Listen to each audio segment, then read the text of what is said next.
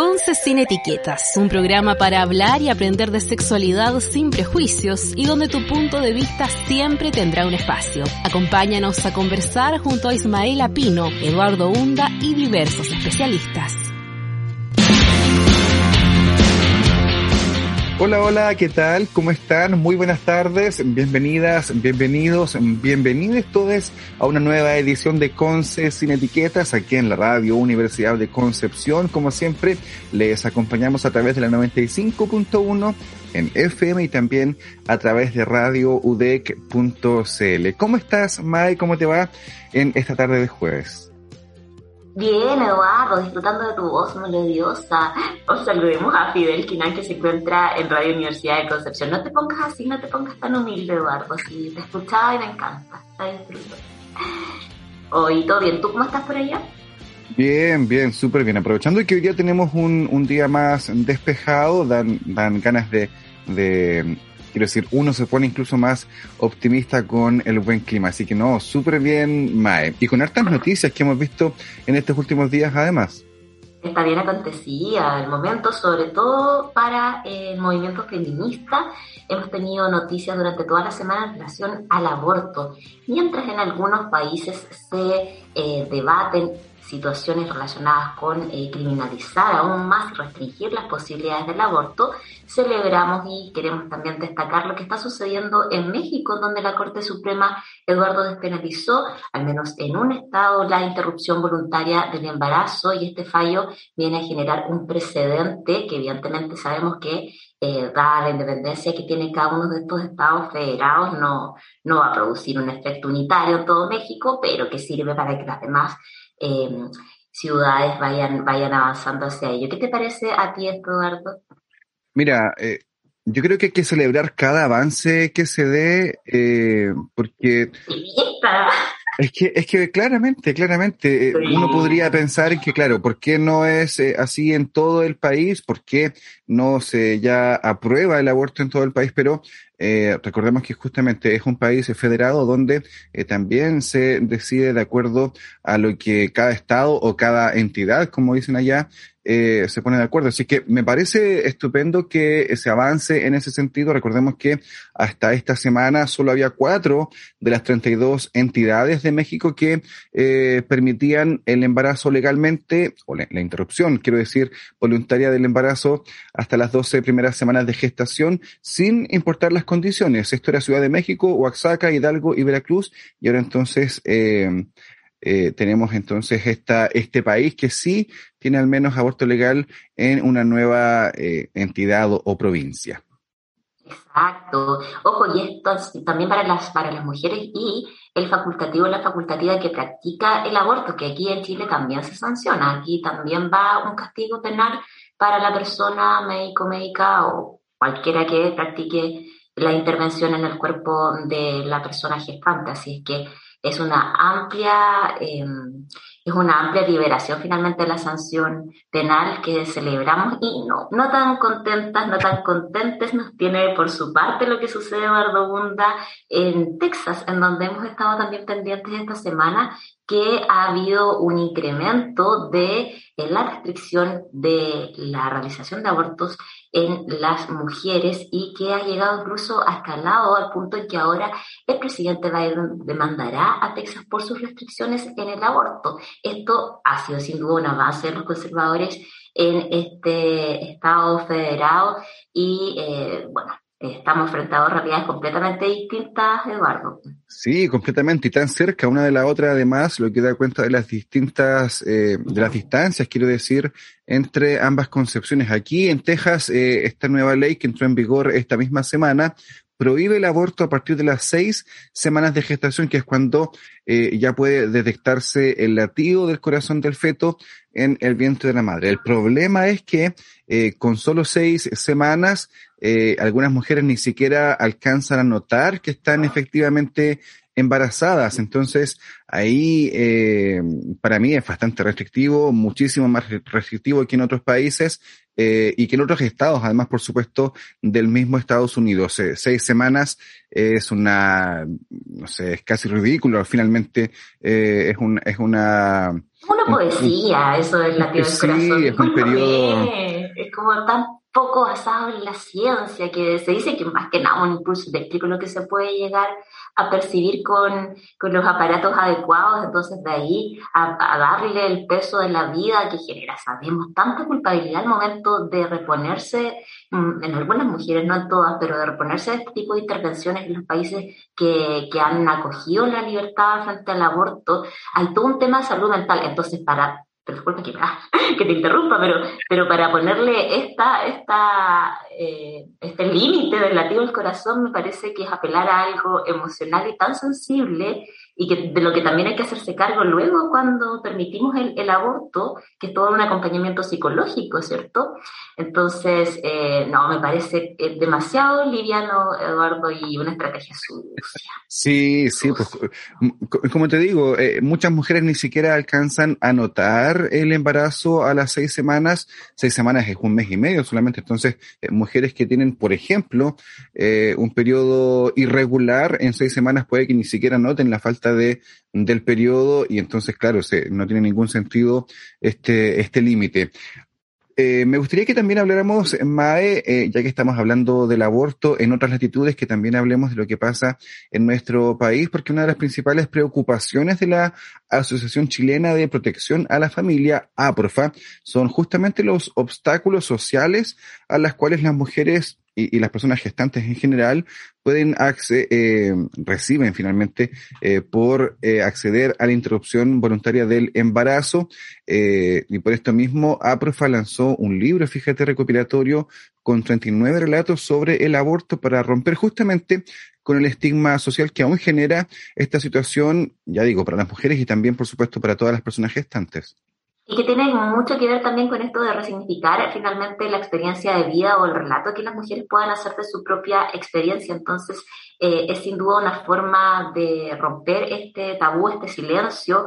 Yo estoy segurísima de que si hacemos una breve encuesta, hay muchas mujeres eh, que por supuesto tienen este, este relato en lo más profundo que no lo han dado a conocer ni siquiera a su círculo eh, más cercano, a su zona segura de, de amistades y familiares, y son muchas veces historias que se llevan eh, hasta, hasta el final de los días. Entonces me parece una súper bonita instancia para agregarle además una posibilidad de reescribir esto, estos relatos. Sería eh, re interesante echarle una ojeada, se ha hecho se han hecho bastantes recopilaciones, Eduardo. El otro día había una acerca de, los relatos de las mujeres en las tomas feministas, eh, de las universitarias, y mm, hay bastante que decir al momento en que decidimos escribir, escribir una vivencia. Así es que bien por... a mí me encanta, me encanta, me encanta justamente, Mae, esa liberación que muchas veces produce eh, este, este acto de escribir, este desahogo también para muchas mujeres, ¿por qué no decirlo también? Que probablemente justamente por este estigma, por la crítica social, la condena muchas veces de la misma familia u otras esferas cercanas, eh, me imagino yo que muchas personas eh, nunca han contado su experiencia, nunca le han contado a nadie probablemente, y creo que liberar, desahogar esta sensación a través de un relato eh, me parece completamente válido y también ilustra justamente lo que sucede en nuestro país. Recordemos que pese a que el aborto está permitido en Chile bajo las tres causales que conocemos, sigue habiendo un montón de personas que sigue acudiendo al aborto de manera clandestina eh, y lo que con los riesgos que ello por supuesto conlleva tanto para la madre como para los mismos eh, facultativos. Eh, no es lo mejor no es la opción que queremos. Ojalá se despenalice completamente el aborto finalmente también en nuestro país Sí, y que no se viva en soledad, sino que hay un acompañamiento estructural a, la, a las personas que, que deciden abortar, porque finalmente tiene mucho que ver con el hecho de la falta de posibilidades de espacios de reparación psicológica a las que puedan acceder dentro del sistema de salud las mujeres y que finalmente se viene un poco a, a contener mediante estas iniciativas eh, artísticas, si tú quieres, pero que tienen mucho que ver con la catarsis necesaria de un proceso que se debe concluir de una manera acompañada y que la ley finalmente al castigarla no hace más que relegar esta historia, invisibilizarla y que jamás vea a la luz, lo que sin duda debe generar un trauma en algún momento del ciclo vital de la persona. Entonces, eh, una vez más vemos aquí eh, como la mano cariñosa de las asociaciones y fundaciones que, que les importan los procesos de, de las mujeres y de finalmente eh, todas las disidencias además vienen a prestar eh, sostén y, a generar un, mayor beneficio de, estas historias. La invitación es que eh, puedan revisar, por supuesto, este material. Está disponible en www.tienesopciones.cl. Ahí, además de estos relatos, está también toda esta asesoría, que lo que busca en el fondo es crear espacios seguros, sin duda, para que las mujeres puedan ahí las mujeres y las personas gestantes, insisto, puedan trabajar distintas situaciones que eh, les aquejan. Ahí hay distintas secciones para que ustedes también puedan investigar y, por supuesto, consultar con especialistas. Esa es nuestra principal inquietud. Oye, Mae, no, solamente quiero acotar algo, que el libro al que me refería se llama Que todo el territorio se vuelva feminista y convoca las voces de las tomas universitarias feministas del año 2018. Así que está muy, muy bueno para que quienes puedan le echen también un vistazo. Finalmente, esto es una recopilación emocional e histórica de todos estos procesos. Yo no creo que estén desligados unos de otros. Finalmente, hablamos de un todo. Así que solo eso, Bárbara. Fíjate que si seguimos vinculando aspectos, eh, MAE, podemos hablar de lo que ocurrió durante esta jornada en el Congreso, donde la Comisión de Constitución de la Cámara Baja aprobó la ley de matrimonio igualitario. que tiene que ver, me dirás tú? Fíjate que una de las indicaciones eh, propuestas por el móvil y a, través de los eh, diputados y la vaca y Walker tiene relación con no limitar los derechos de filiación a dos personas. Esto significa que se podrán reconocer derechos de filiación a dos madres y un padre, por ejemplo, o a dos padres y una madre. Eh, con lo que se avanza justamente en el reconocimiento a la diversidad, eh, considerando que todos merecen el mismo respeto e igualdad. ¿Por qué es importante esto? Fíjate que, eh, ¿te acuerdas cuando conversamos hace un tiempo con una familia X, esta, esta pareja de dos mujeres que tenía un hijo finalmente y que el padre era un tercero en el fondo? eventualmente se podría reconocer a ese, a esa persona como padre realmente también del niño, en la medida que corresponda, por supuesto, no en ese caso en particular, pero sí para ejemplificar que podría haber en el fondo derechos filiativos de más de dos personas, que es algo que no ocurre actualmente en nuestro país y que podría destrabar un montón de situaciones eh, legales, por supuesto, y también que tienen que ver, no sé, con herencias y con, eh, con cuidados, por supuesto, también de parte de padres y madres. Yo creo que sí, totalmente, Eduardo. Estamos en una concepción súper restringida, bajo un modelo súper limitado de familia. Y totalmente, si en el fondo respetamos, yo creo, los principios básicos que son que vamos a aumentar el número de personas responsables de la tendencia de una de, otro ser vivo finalmente y el resto ya no es sino multiplicar el amor, yo creo. Porque claro que sí, si vamos a respetar las responsabilidades que nacen por parte de, las personas mayores de edad y voluntariamente van a querer eh, ser padres o madres de, esta otra persona, entonces el resto ya es, el cariño y el que siempre ha existido y que no tiene reconocimiento ni alero legal hasta el momento. ¿Sabes que a mí me llama mucho la atención que ahora se procede a la, a la discusión en esta materia respecto a una indicación que hizo Carol Cariola relativa a si es que el matrimonio tiene como finalidad el, eh, la reproducción en sí. Porque yo desconozco cuál es la definición que van a utilizar del matrimonio en esta ley, pero me imagino que sí, y esto viene desde, desde un sesgo finalmente, que si la indicación la pone Carol Cariola, que probablemente no quiere que la reproducción sea uno de los fines que tiene el matrimonio.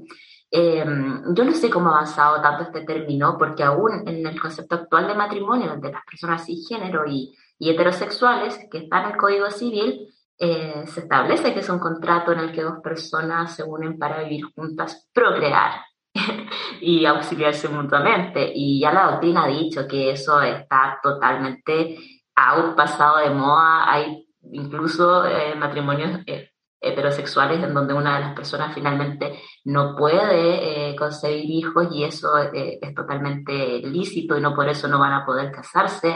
es totalmente anacrónico. Claro, que superan en edad en su periodo fértil y, aún así pueden casarse, entonces, ¿por qué lo queremos incluir como uno de eh, los fines objetivos del matrimonio de las personas homosexuales? No encuentro la verdad que, que curioso al menos a esta altura de, de la vida, del tiempo, del siglo. ¿Qué me Sí, completamente. Ahora, claro, si está la indicación, eh, justamente yo me imagino que es para abrir el tema al matrimonio igualitario y que eh, claramente los derechos ya, eh, o sea, no tienen que ver con la posibilidad o la voluntad de procrear. no sé, en un mundo que además ya está completamente repleto y agotado, digamos, en sus recursos naturales, no sé cuál sería el sentido de traer más población además a la Tierra. Pero bueno, ¿qué hablo yo también? Eh, tenemos tremenda invitada más el día de hoy.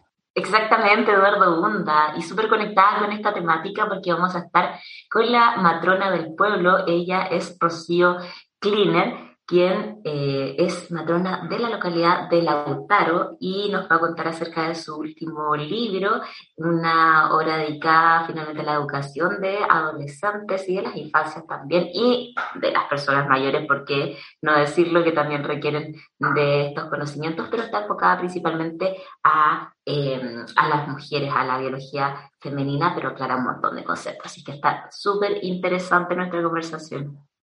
Exactamente. Vamos a estar conversando con Rocío a la vuelta de la pausa musical. Saludamos nuevamente a Fidel Quinán, que nos acompaña como siempre, y seguimos tras la música en Conce Sin Etiquetas.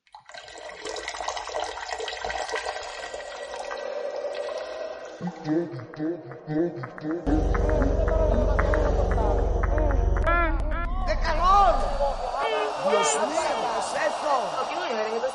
¿Qué haces, tía? Hay un teteo ahorita en un callejón con Kitipo. Ah, sí, ¿quieres ir? Vamos, Chuliano, para allá. Llegué tarde de la cita, estaba con la Rosalía. Las amigas que se besan son la mejor compañía. Hoy estoy a, fuego, estoy chuki. Dulces deliciosas como una cookie. Hoy estoy a fuego, estoy chuki. Dulces deliciosas como una cookie. Tú eres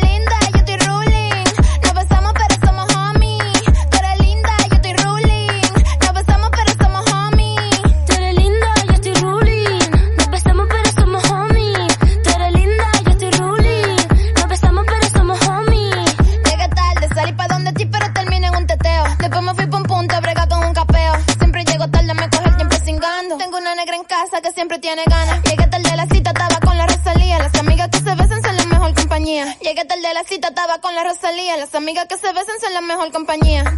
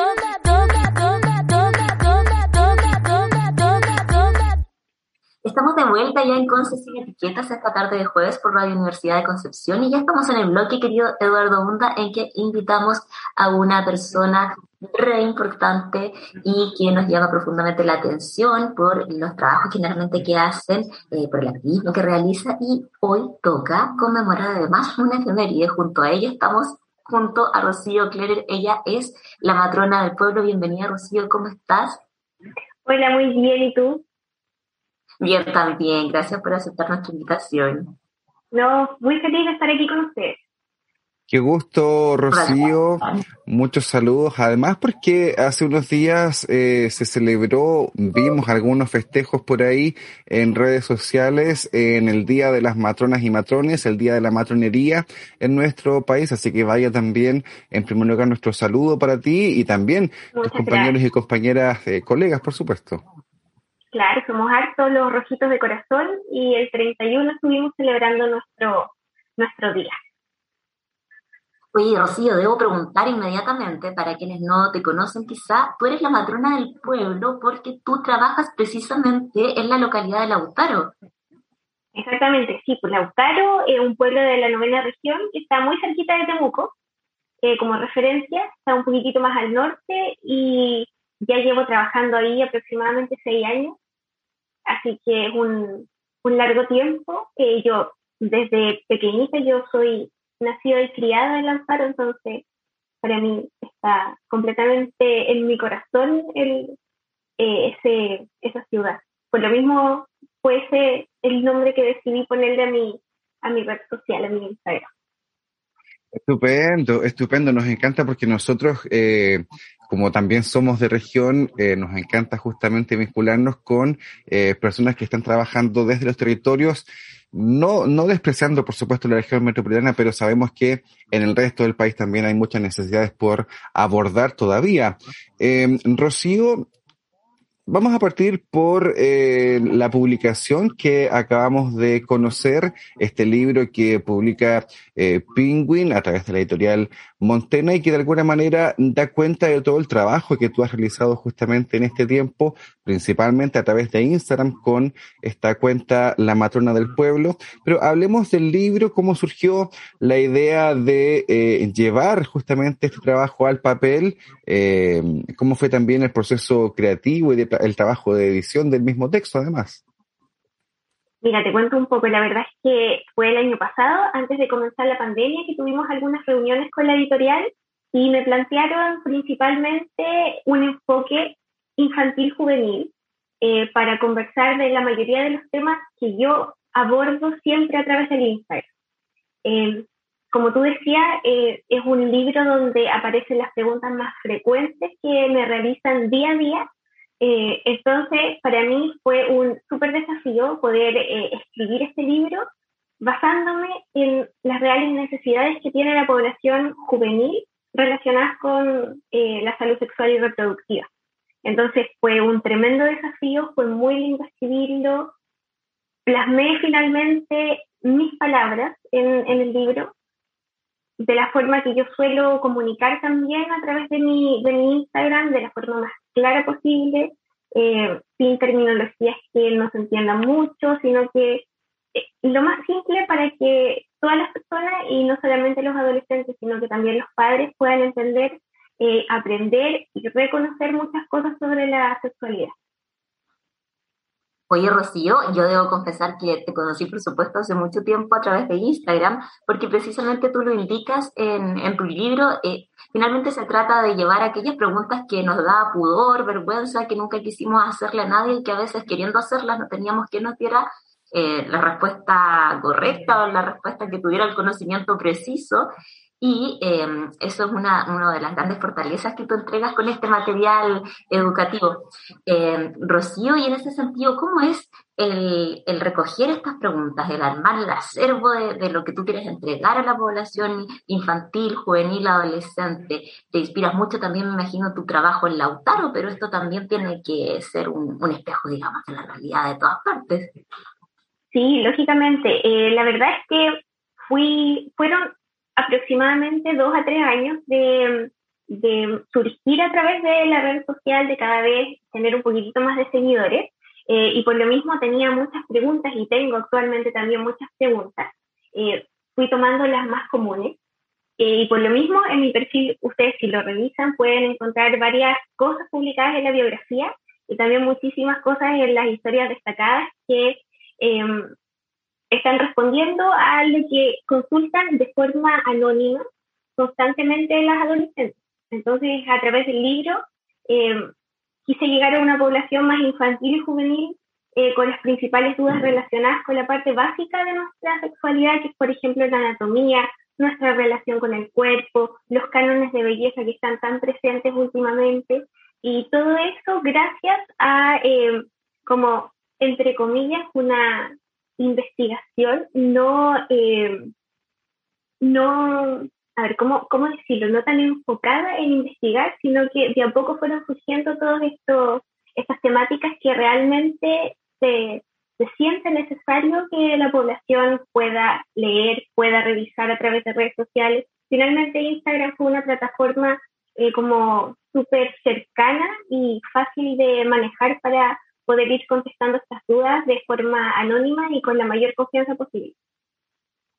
Tremendo trabajo, Rocío, dos años preparando, dos años trabajando justamente el material. Eh, da cuenta de, por un lado, del esfuerzo que hay que hacer, lógicamente, para llegar a un producto, si lo queremos pensar así como este, eh, el libro, ¿verdad? Pero también de cuánto ha ido eh, creciendo y evolucionando la relación entre las matronas y matrones con las mismas pacientes y con los círculos que están alrededor de la paciente. Eh, estoy pensando en esa eh, formación informal, si se quiere, en esa entrega de conocimientos y de formación en cuanto a derechos de las mismas mujeres, en cuanto a eh, violencia de género, en cuanto a reconocer en distintos tipos de eh, de violencias, eh, principalmente en las mujeres, por supuesto, pero también en las disidencias. ¿Cómo, cómo ves tú también esa evolución del rol que juegan eh, las matronas en las personas, principalmente, insisto, en las mujeres,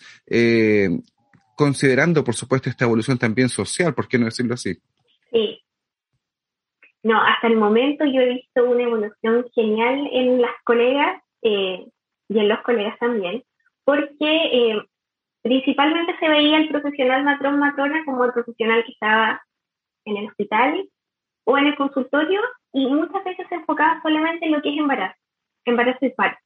Entonces se asocian el profesional matrona con el profesional que atiende los partos, que recibe los bebés, que atiende a los bebés, etcétera. Pero en realidad tenemos un campo laboral muchísimo más amplio. Trabajamos a través del ciclo vital completo eh, en la mujer, ya sea desde que nace hasta la adolescencia, eh, la adultez, después el climaterio, adulto mayor. Entonces, tenemos mucho campo laboral que no se visualizaba y la verdad es que el Instagram yo lo hice para, para eso mismo, para que la mayoría de las personas supiera que realmente la matrona no es solamente el profesional que atiende el parto, sino que también tenemos muchas más cosas que podemos hacer y que podemos entregar a la comunidad. Eh, la mayoría de las mujeres, por lo menos donde yo atiendo, que es en el, en el SECOF, que es un consultorio un poco más pequeñito, eh, ve al profesional matrona como una persona de confianza, donde tú le vas a contar temas bastante íntimos que muchas veces no se los vas a contar a cualquier persona, entonces somos profesionales que hemos logrado generar la confianza para que la población femenina eh, pueda ir sin ningún problema al control con nosotros.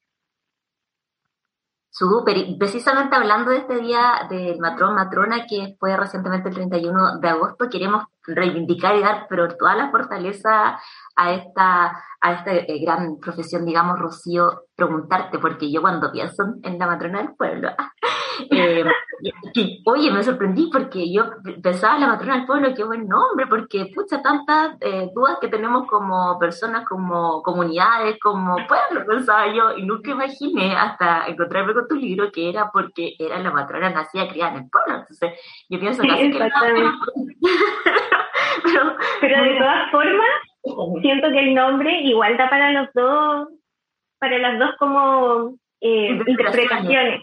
Sí, exactamente. Si al final igual eh, el llegar con cercanía a la gente también te hace sentir que, que, que ese nombre puede, puede pegar también.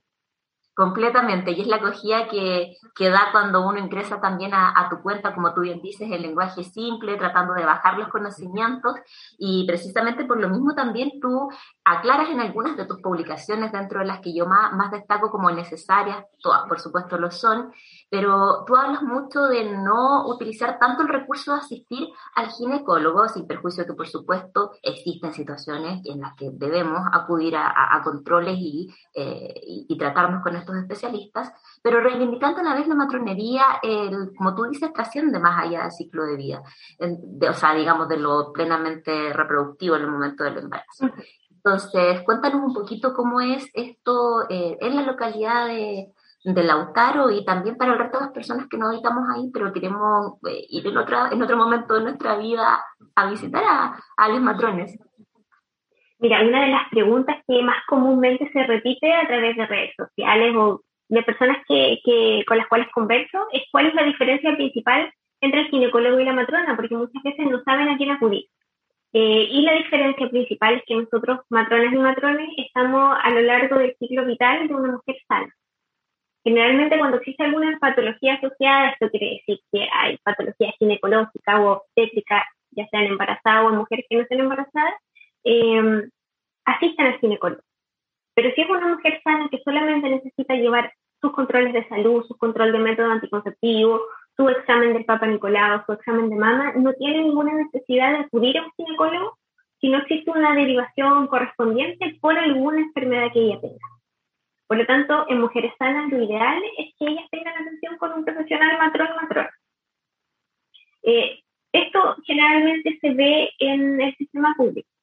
En los consultorios, que ahora se llaman CESAM, en los CESAM o en los ECOS, que es donde yo trabajo, somos nosotros, no, está el ginecólogo. El ginecólogo solamente está en el hospital cuando nosotros realizamos alguna derivación pertinente.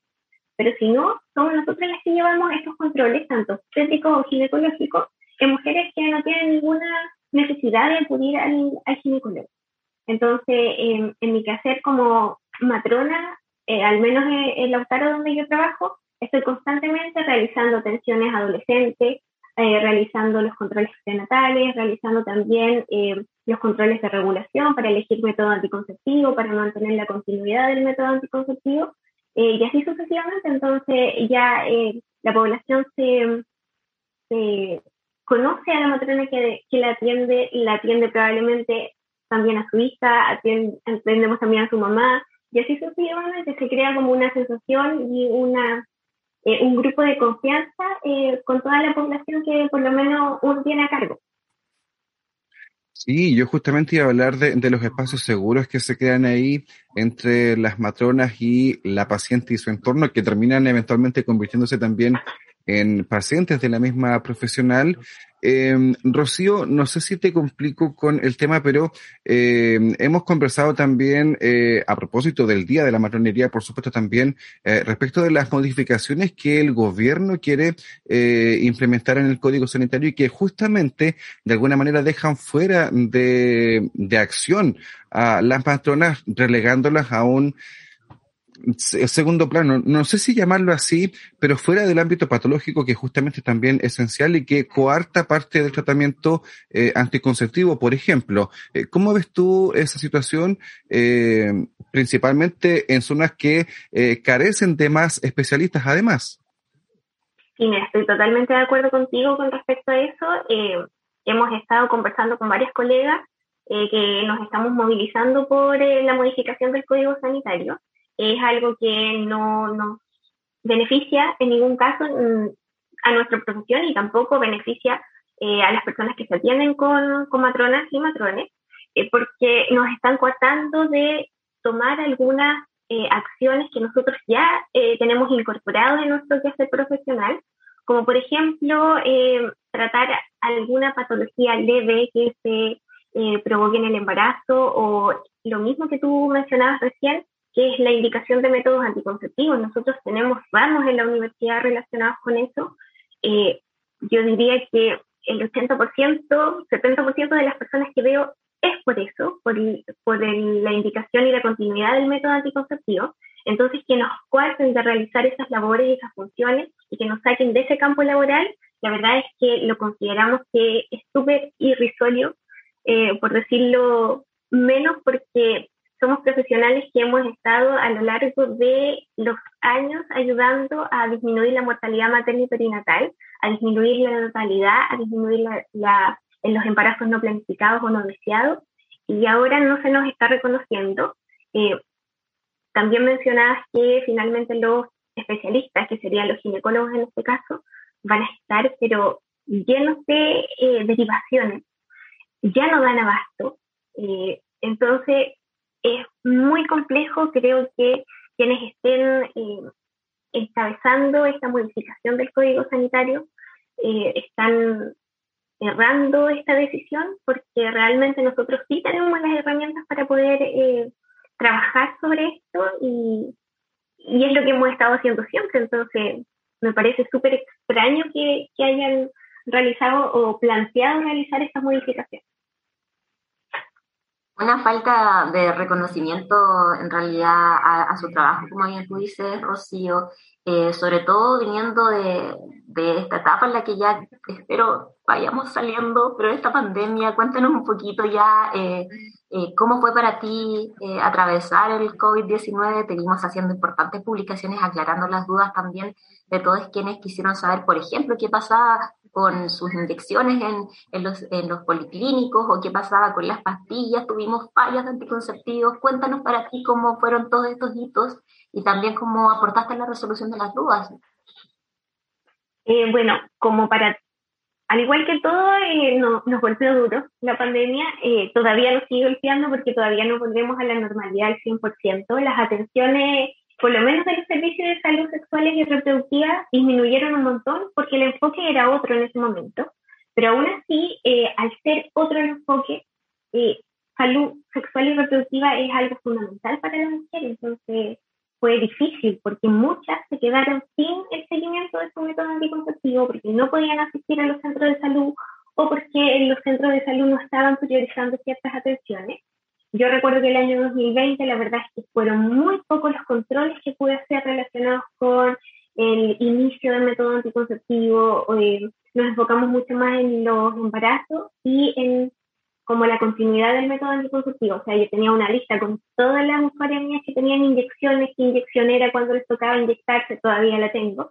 Eh, y iba a su casa a pincharla para que no hubiese eh, ningún ningún percance relacionado con el método anticonceptivo, pero yo sé que en lugares donde hay más población fue incluso más difícil poder acceder a, métodos anticonceptivos, que incluso subieron los precios durante el periodo de pandemia y por lo mismo eh, menor era la posibilidad de acceder a ellos. Eh, por ahora estamos retomando un poco más, yo diría mucho más las atenciones relacionadas con esto, pero aún así hay otras cosas que por lo menos nosotras matronas vemos en nuestro campo laboral como el periodo del climaterio, eh, la toma de los exámenes del PAP, la toma de las mamografías, igual se vio súper afectada porque cada vez era menos los que acudían a realizar estos controles porque estábamos priorizando otras cosas. Entonces ya a poquitito estamos tratando de retomar el ritmo y volver eh, a las cosas que quizás el año pasado no eran tan, tan urgentes, este año ya poder retomarlas por completo. Estamos conversando con Rocío Kleiner, ella es matrona, la hemos conocido a través de la cuenta de Instagram, la matrona del pueblo, acaba de publicar asimismo un libro junto a Penguin Random House que lleva este mismo título, La matrona del pueblo, una guía de autoconocimiento femenino.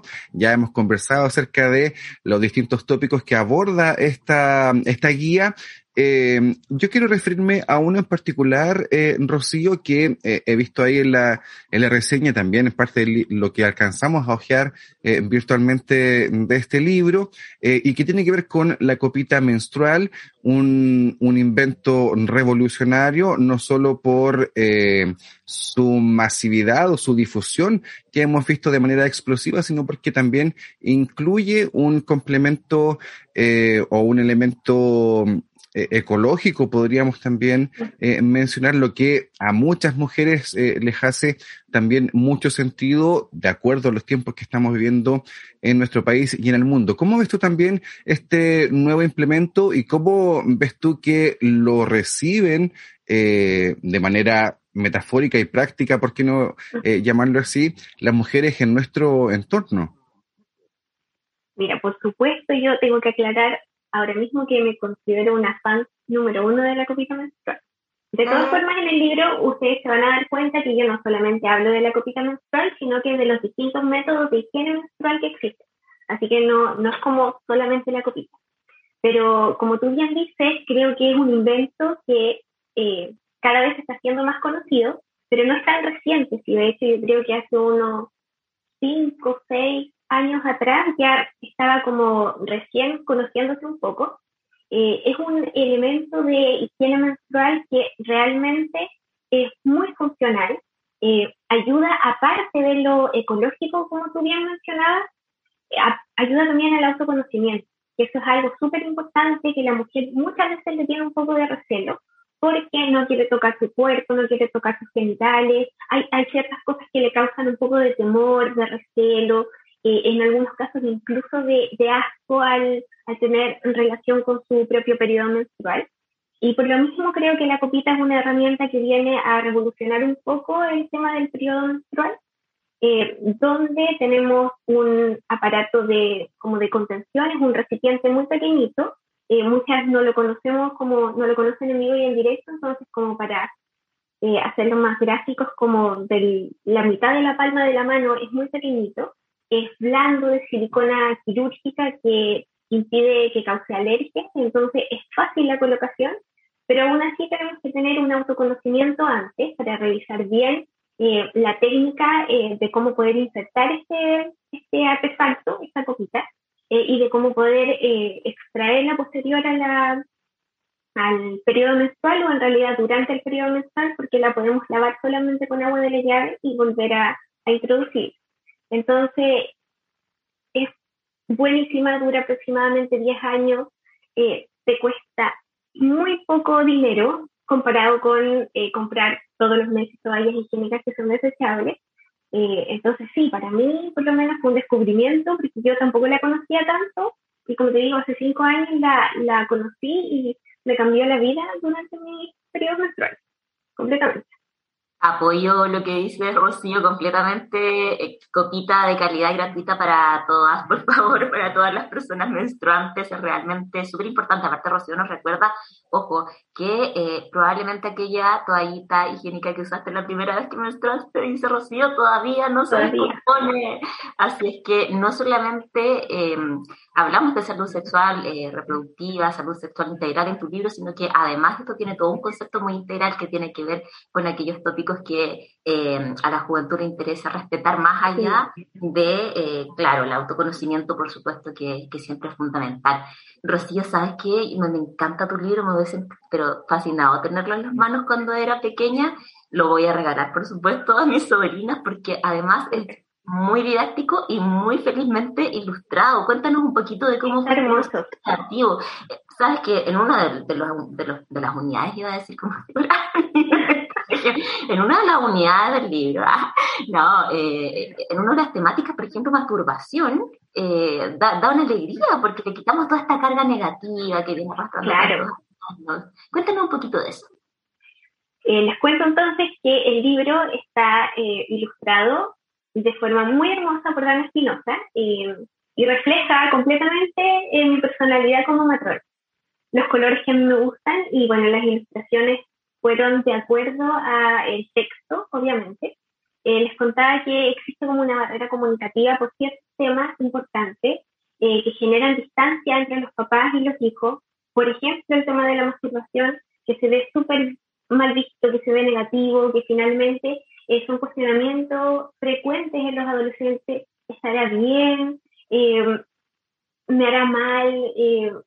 ¿Tengo que conversarlo con alguien o no? Y, y, así no solamente este tópico, sino que muchos más que se van abarcando a través del libro, tratamos de darle una connotación que no es negativa, porque la sexualidad no es negativa. Y eso es lo que nos han hecho ver muchas veces a través de la educación sexual o de la poca educación sexual que nosotros hemos recibido a lo largo de la vida. Yo creo que son muy pocas las personas que realmente han tenido una buena educación sexual, eh, porque la sociedad chilena lo ve como un tema tabú y por lo mismo es algo que no, no conversamos mucho. Yo siempre converso cuando hago, por ejemplo, algunos talleres o clases que educamos en sexualidad incluso sin decir ni una palabra. O sea, cuando no queremos educar en sexualidad, estamos educando en que eso es un tema tabú, y que eso es malo, y que mejor ese tema no lo toquemos. Entonces ya con el hecho de, por ejemplo, ver una escena de desnudo en la televisión y cambiar la tele, eso ya es educar la sexualidad, porque le está diciendo a la persona que lo está mirando que es algo prohibido, que es algo que no debe no debe verse, que no está bien hacerlo, etc. Entonces, a través del libro, la idea es bajar todos estos tabús relacionados con la sexualidad y poder normalizarse. Estupendo, Rocío. La verdad es que hemos eh, conversado de varios temas a propósito del trabajo que eh, ella hace eh, de manera continua, por supuesto, este rol de matrona también a propósito de su libro y su trabajo en Instagram a través de redes sociales principalmente. Nos gustaría también saber, Rocío, eh, ¿Qué talleres se vienen? Porque hemos visto ahí también algunos eh, talleres. Tú ya nos has hablado justamente de este tipo de actividades. Cuéntanos eh, qué talleres se vienen y además si es, posible que desde regiones, por supuesto, me imagino que sí, quienes se pueden inscribir y si es que hay algún tipo de requisitos. Mira, les voy a contar entonces un poquitito sobre eh, estos talleres que estoy realizando. La verdad es que son varios, eh, pero hay algunos que tienen un foco como más eh, masivo. la mayoría de los talleres que realizo tienen mucha relación con las principales dudas también que me manifiestan a través del Instagram. Y creo que la pandemia fue una oportunidad genial para poder realizar estos talleres de forma online. Eh, porque antes yo lo hacía de forma presencial, igual era un poco más engorroso conseguir el local, que la gente fuera, los pagos, etcétera. Entonces ahora hacerlo de forma online, la verdad es que ha sido una facilidad súper buena y, y he podido realizar muchos más talleres de los que esperaba. Eh, los principales son sobre métodos anticonceptivos, principalmente pastillas anticonceptivas, que por estadística es el método anticonceptivo que más se utiliza. Eh, también tengo algunos eh, talleres de autoconocimiento. Y el último que lancé, que me dio muy buen resultado, porque fue un taller que yo diría que es como un poco más íntimo, quizás no son tantas personas las que participan, pero participan mucho más, que es en relación a la primera menstruación. Se llama Mi Primera Luna. Entonces son eh, las mamás, los papás, las hermanas, eh, los tíos de estas adolescentes que van a tener su primera menstruación, los que acceden al taller y eh, trato de entregarles de la forma más clara posible las herramientas para que ellos normalicen el proceso de primera menstruación y también los elementos de higiene menstrual que como ya conversábamos anteriormente son la copita, las toallitas eh, higiénicas reutilizables o desechables, etcétera, y, muchas temáticas más que uno va, va conversando y trabajando con ellas. Así que hasta el momento han sido muy buena, muy buena la llegada a los talleres y espero poder seguir replicándolo por mucho tiempo más. Felicitaciones, Rocío, por ampliar tanto espectro de actividades también. Oye, y oye, todo un tema los nuevos anticonceptivos, o sea, y, también eh, la higiene menstrual, como tú bien dices, podríamos haber estado hablando solamente de la toallita hace dos años atrás y ahora tenemos hasta calzones para ponernos y, es muy interesante ese abanico. Rocío, eh, ¿Dónde podemos encontrar tu libro ya para finalizar? Cuéntanos todo, dónde vamos, cómo lo pedimos, está en internet. Mira, tenemos el libro en formato físico y en formato electrónico. Eh, a través de mi Instagram pueden llegar, eh, en mi biografía hay un enlace donde hay varios links para que puedan acceder a la preventa eh, o para que lo puedan comprar como libro electrónico. Y tengo entendido, de hecho, eh, me contaba la, editora que ya el día 5 de septiembre salió a la venta de forma física en varias librerías en la región metropolitana, entre ellas la Antártica, la Feria del Libro, hay varias que donde lo pueden ir consiguiendo. Y me parece que a regiones llegaría aproximadamente en una o dos semanitas más de forma física. Estupendo, estupendo. Todos invitados, todas invitadas, entonces, a primero eh, conocer y reconocer la cuenta de Rocío en Instagram, la matrona del pueblo, y por supuesto también a quienes quieran adquirir este libro, ya sea de manera física o digital, una tremenda recomendación que nosotros de hecho hacemos desde aquí, desde Conce sin etiquetas. Lo hemos pasado muy bien esta tarde, Mae, junto a Rocío. Quedamos en verdad encantados y agradecidos del tiempo que Rocío nos ha prestado para poder conversar, conocer parte de su trabajo y por cierto también de la actualidad y contingencia en cuanto a este tema en nuestro país. Muchas gracias Rocío por acompañarnos y por supuesto te deseamos mucho éxito en todo lo que se viene. Muchas gracias, agradezco montón eh, la plataforma que ustedes dan, el espacio también para aclarar dudas y para conversar de estos temas que a mi gusto son tan importantes relacionados con la salud y en mi caso particular con la salud sexual y reproductiva. Así que muchísimas gracias. Gracias a ti, Rocío, por tu trabajo, por todo tu esfuerzo, por todo el empeño que le pones a tratar de hacer llegar estos conocimientos a todas las personas. Así es que mis felicitaciones, de verdad que espero que sea uno de muchos más libros. No es por poner presiones, solo a agradecer. Te felicito un montón, de verdad, Rocío. Así que nos vamos a ir a Lautaro ahora, Eduardo, para que nos atienda la Rocío. Voy a estar esperando le mandamos nuestro cariño, por supuesto, a la gente de Lautaro y también un saludo apretado a Fidel Quinán, que nos acompaña siempre en la producción.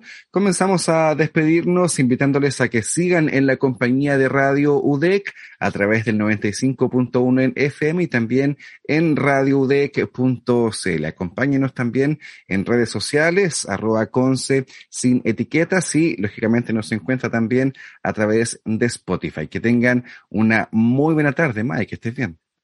Igualmente, usted, Rocío, Eduardo. Chao, chao. Acabamos de conversar de sexualidad en Conce sin etiquetas. Nos volveremos a encontrar la próxima semana en este mismo horario con más información, invitados y novedades. Mientras tanto, envíanos tus comentarios a nuestra cuenta de Instagram arroba Conce sin etiquetas.